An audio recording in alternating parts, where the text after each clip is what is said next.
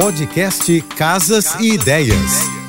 Dicas de arquitetura e design para decorar sua casa com Manu Miller. Oferecimento: Exposição atrás do vidro, histórias para contar. Vitrines que contam histórias no Casa Shopping. Que tal substituir um painel de madeira que tem um custo altamente elevado por papel de parede imitando madeira? Isso mesmo. Esse tipo de papel dá um toque realista na decoração e imita perfeitamente uma madeira. Eles podem ser usados em todas as paredes de um ambiente ou combinados com paredes lisas e são perfeitos para qualquer tipo de decoração. Para conhecer um pouco mais do meu trabalho, me segue no Instagram, arroba Beijos e até amanhã.